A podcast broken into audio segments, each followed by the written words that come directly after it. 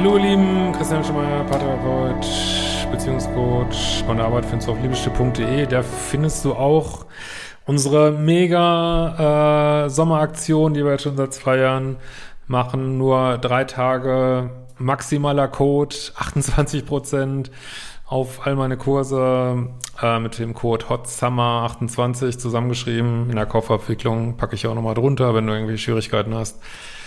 Äh, schreibe einfach an support at liebeschiff.de und bedenke auch, dass meine Kurse eh teurer werden. Inflation des Grauens äh, im Laufe des Jahres und lohnt sich vielleicht besonders da jetzt mal zuzuschlagen.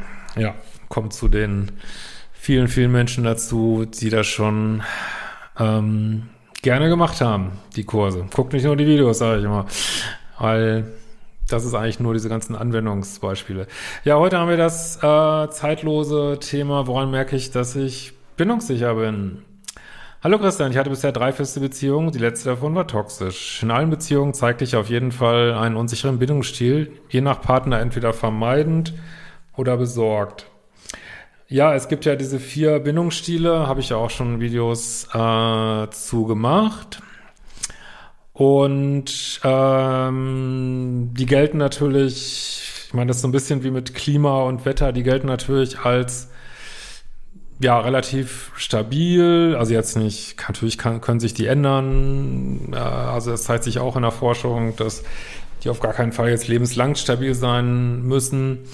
Aber was ich in meiner Arbeit halt immer wieder sehe, ähm, vielleicht hat man so einen grundsätzlichen Bindungsstil, aber dass man je nach Partner so switcht zwischen diesen, was ich mal sage, Plus- und Minuspol, dass das sehr schnell gehen kann und es Menschen sehr leicht fällt, äh, je nach Partner zwischen Plus und Minus zu wechseln, aber in die Mitte zu kommen, ist halt richtig schwierig. Also das ist nicht ungewöhnlich. Ne?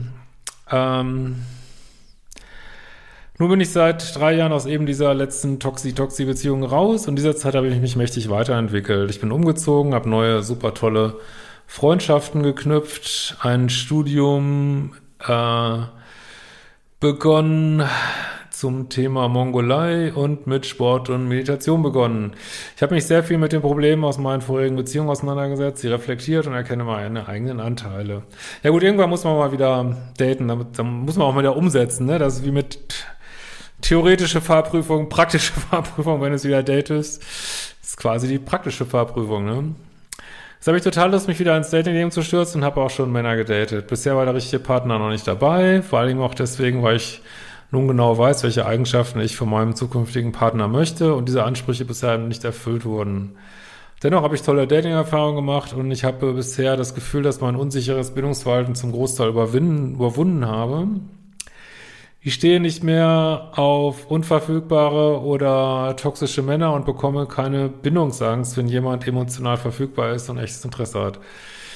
Da es bisher aber nie zu dem Schritt kam, dass ich jetzt wirklich in einer Beziehung war, nach meinem unsicheren Beziehungserfahrung, bleibt bei mir trotzdem die Sorge, dass sobald die Bindung enger wird, alte Muster wieder aufploppen könnten. Deshalb die Frage, woran merke ich, ob ich selber bindungssicher bin? Also die kurze, drastische Antwort ist, äh, daran, dass du bindungssichere Männer anziehst, ne? Und das ist so die bittere Realität und oft, ich kenne ich kenn jetzt dich nicht, du hast wirklich viel gemacht und vielleicht bist du jetzt auch soweit, ähm, aber oft überschätzt man auch, wo man so steht und ja, man braucht da schon Geduld und ich bin überzeugt, was du alles hier so schreibst, hast du bestimmt ganz viel Arbeit in dieser Single-Zeit gemacht hat und jetzt kommt eben die Arbeit in der Dating-Phase, wo man dann wieder echt gucken muss, okay, jetzt weiß ich das theoretisch, kriege ich das auch umgesetzt, ne? Und, äh, und das sage ich ja immer wieder, deswegen habe ich auch diesen Ablauf von meinen Hauptmodulen, äh, wo nach hinten raus immer mehr Bindungsangstkurse kommen, weil, würde man sagen, Großteil meiner Zuschauer, Nutzer meiner Kurse, Nutzerinnen, ähm, hat auch ein Thema mit Bindungsvermeidung ähm, was sich erstmal gezeigt hat, dass man Bindungsvermeider anzieht, sozusagen im passiven Modus und sich dann nach hinten raus zeigt, äh, dass man Schwierigkeiten hat, Menschen zu daten, die kein Drama liefern, die echte Nähe wollen und dass man auf einmal merkt, boah, da habe ich ja echt voll Schwierigkeiten mit und deswegen habe ich drei Bindungsangstkurse, vier, sechs und neun mit unterschiedlichen Schwerpunkten die Module 4, 6 und 9. Und da kannst du natürlich nochmal reingucken oder auch in Datingkurs. Aber die brutale Antwort ist, ich meine, du machst das schon alles richtig hier. Ähm, und so richtig, ich meine, weiß es nicht, wie du datest. Wenn du Online-Dating machst, dann ist es auch normal, dass man total viel Ausschuss hat. Ne? Ähm, aber klar, wenn du feststellst, dass, immer wieder, dass du immer wieder nette Männer aussortierst, dann müsstest du dich da nochmal mit befassen, weil oft denkt man, man ist an einem bestimmten Punkt und dann spiegelt einem das Universum oder das Leben aber wieder, na, bist noch an dem Punkt. Das ist auch überhaupt nicht schlimm, weil vielleicht findet ihr das gut, vielleicht findet ihr es nicht gut. Man wird sowieso nie fertig, ne? deswegen äh, genießt das Leben, wartet nicht auf irgendwas. Äh, aber ja, es gibt immer irgendwas Neues zu tun und irgendeine neue Stufe und wo man da steht, äh, zeigt vor allen Dingen was da so zurückkommt, so, ne? Und wenn du jetzt feststellst, dass du weiter auch nicht bindungssichere Menschen anziehst und die unbedingt daten willst, ja, ist, also das ist meine Theorie, dann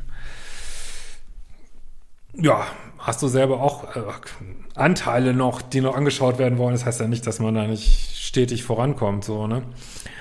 Ähm, und nach meiner Erfahrung geht das ziemlich plötzlich. Also das ist, wenn man manchmal wüsste, dass man vielleicht nur noch wenig Weg vor sich hat, dann wäre man auch geduldiger. Aber das ist wirklich so, man beißt sozusagen immer einen Bissen vom Elefanten ab. Sorry für die Vegetarier, ist jetzt nur ein Bild, aber also du nimmst immer einen Bissen vom Elefanten, sozusagen deine deinen Liebeschip umzuprogrammieren und irgendwann ist der letzte Bissen weg, aber es ist so ein bisschen so, als wenn du was nicht siehst, wann es der letzte Bissen ist, so dann ist der letzte Bissen weg und bums, kommt ein bindungssicherer Mann in dein Leben, ne?